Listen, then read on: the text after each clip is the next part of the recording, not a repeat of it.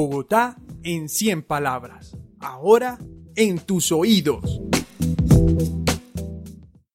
Amor ambulante. Entran por la misma puerta sin reconocerse. Tan pronto ella ve la caja sostenida a modo de plegaria y él divisa el canguro en su cintura, lo comprenden. Él queda detenido en el tiempo. Ella aprovecha y exclama unas buenas tardes. Él cree observar normalmente a su colega, pero pronto advierte que sus movimientos finos y precisos al repartir las chocolatinas turcas lo perturban. Le entran sin filtro y si no fuera por su cara rígida, esculpida por la calle, sonreiría. Se abren las puertas.